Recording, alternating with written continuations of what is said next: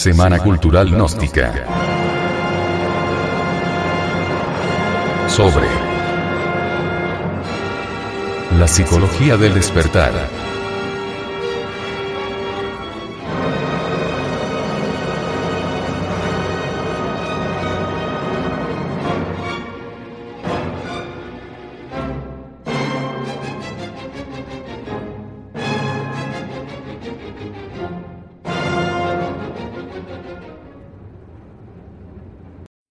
Falacia del ego.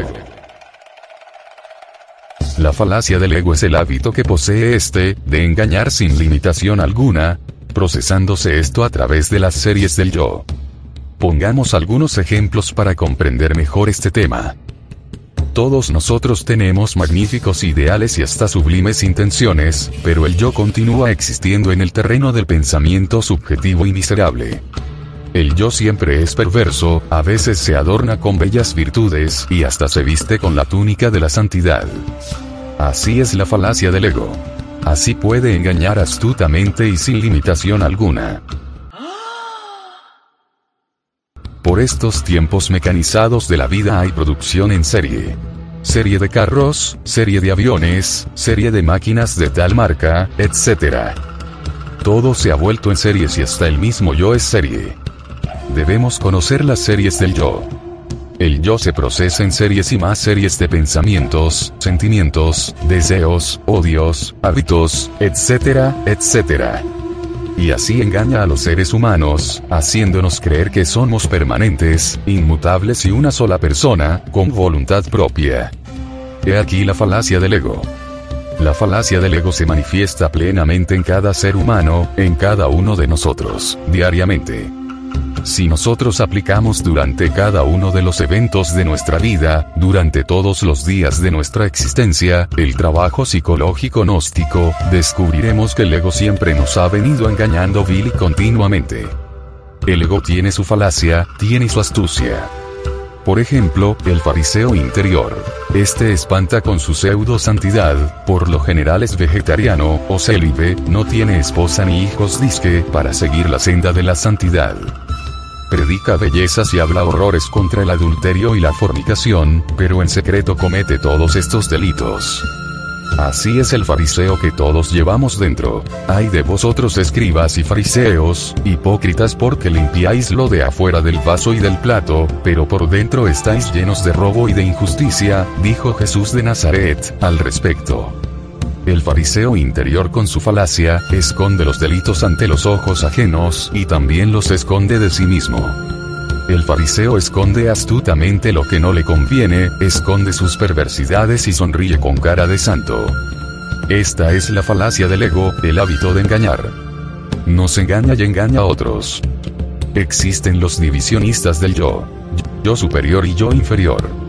Ellos sostienen la teoría que el tan cacareado yo superior y ultra divino controla al infeliz yo inferior.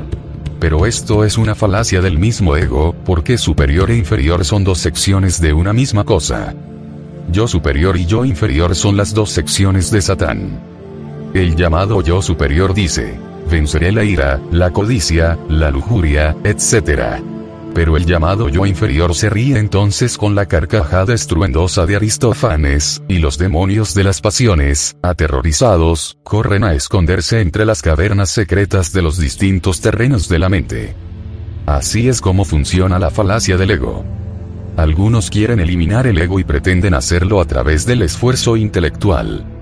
Pero esto es una falacia del ego, porque cualquier movimiento de la mente es inútil, ya que pertenece al yo cualquier parte del yo puede tener buenas intenciones, ¿y qué?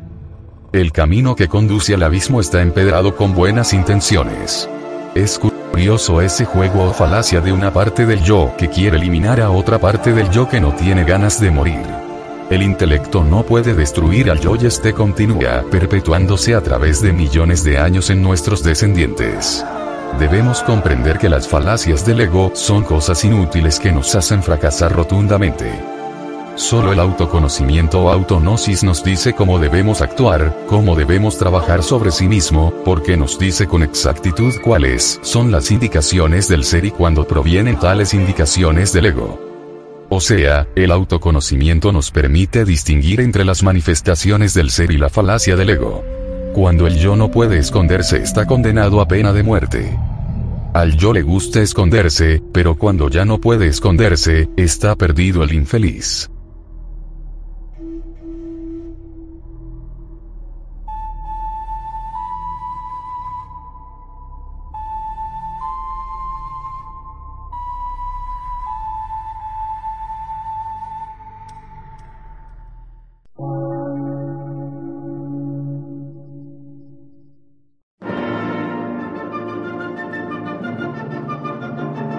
Emisora, gnóstica, transmundial.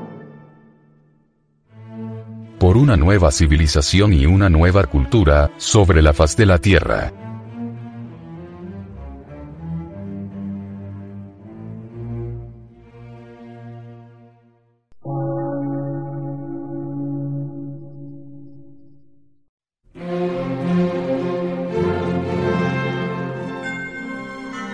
Medio de radiodifusión. Científico, artístico, místico y filosófico. De la Asociación Colombiana de Centros de Estudios Gnósticos, Antropológicos, Psicológicos y Culturales. A.C.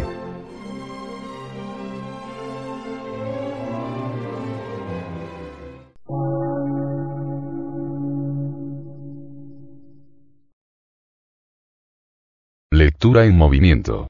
Difusión sin fronteras.